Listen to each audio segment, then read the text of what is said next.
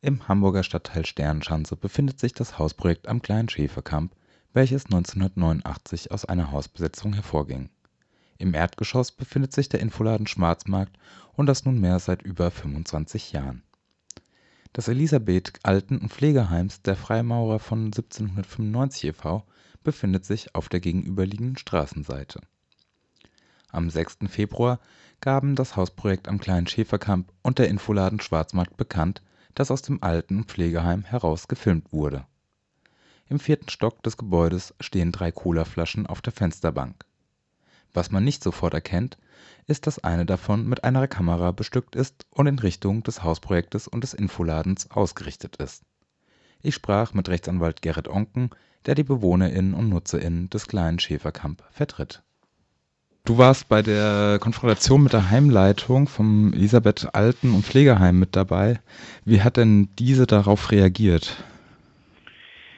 Also die Heimleitung war, also es war für die eine Situation, die schon unangenehm war. Ähm, sie waren auch tatsächlich ähm, verwundert, glaube ich, darüber, dass man sie angesprochen hat. Ähm, allerdings jetzt gar nicht in, in sozusagen böser Absicht oder so, um irgendwas zu verschleiern.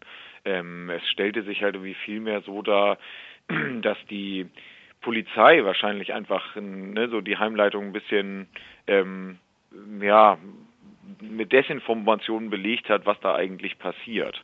Ähm, denn die Heimleitung sagte klar, naja, ne, hier ist öfter mal die Drogenfahndung im Haus ähm, und die äh, seien dann sozusagen auch da gewesen, um die Kamera aufzustellen. Jetzt hat sich ja auch der Datenschutzbeauftragte aus Hamburg auch eingeschaltet und, fordert ja auch Auskunft über, über diese Observation von der Polizei. Und ähm, für die Observation des öffentlichen Raums gibt es ja ähm, klare rechtliche Linien. Und für eine verdeckte Observation muss ja ähm, eine erheblich schwere Straftat da sein.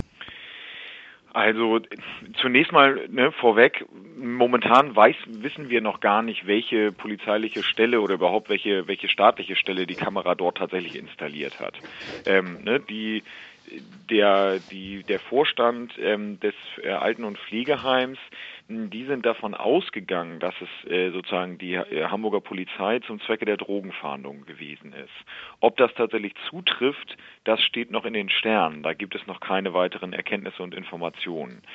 Wenn es die tatsächlich die Drogenfahndung gewesen sein sollte, dann ist das in meinen Augen ein ziemlich großes Problem, weil diese Kamera war ja über einen längeren Zeitraum dort installiert.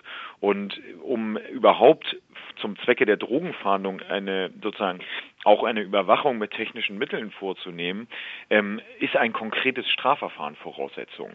Da kann man nicht einfach anlasslos oder dafür reicht auch kein gefährlicher Ort oder dergleichen.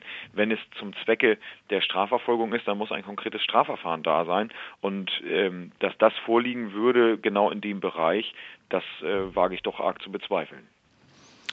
Die Kamera war ja jetzt eben mehrere Wochen auf den Infoladen ähm, Schwarzmarkt am, am, Schäferkamp gerichtet und auch dem Bodenprojekt ähm, am kleinen Schäferkamp 46. Was, wie war das denn für die, für die BewohnerInnen dort zu erfahren, dass sie seit Wochen observiert werden? Also zunächst, wir wissen nicht genau, weil wir kennen die konkreten Bildaufnahmen nicht, ähm, die, die dort gefertigt worden sind. Also wir wissen nicht genau, in welcher Auflösung, was ist konkret tatsächlich halt irgendwie das Ziel gewesen. Ähm, was sehr naheliegend ist, nach den Informationen, die wir haben, ist, dass es eine, eine Kamera mit einem relativen Weitwinkelobjektiv war, so dass flächendeckend eigentlich Aufnahmen gemacht worden sind. Ähm, das würde halt irgendwie sowohl die wahrscheinlichen Teil der Straße beziehungsweise zumindest den Eingangsbereich der gegenüberliegenden Häuser als auch natürlich die Häuserfront und damit auch, wenn keine Vorhänge da sind und man dort reingucken kann, in die Wohnung das betreffen. Ähm, das ist natürlich eine, eine, eine sehr schockierende Erkenntnis von halt irgendwie den potenziellen Betroffenen davon, äh, wenn man sich vorstellt, na ja, ich äh, bin eigentlich die letzten zumindest die letzten Monate, wie lange die Kamera dort auch noch immer installiert war und wie lange und wie oft sie auch dann gefilmt haben mag, aber immer wieder in meiner Privatsphäre und ja auch zum Teil in der Intimsphäre betroffen worden. In Freiburg wurde 2014 auch das autonome Zentrum KTS auch ja überwacht, der Eingang, auch ähm, aus dem Gebäude heraus, auch aus den oberen Stockwerken heraus. Und ja, bis heute hat sich da auch noch keine Behörde äh, zuständig gefühlt oder gibt irgendeine Auskunft. Wie ist das denn bei euch oben in Hamburg gerade? Also aktuell ist ein großes Schweigen im Walde. Ähm, wir haben noch keine Antwort bekommen. Mittlerweile ist es ja eine Woche hier, sogar über eine Woche.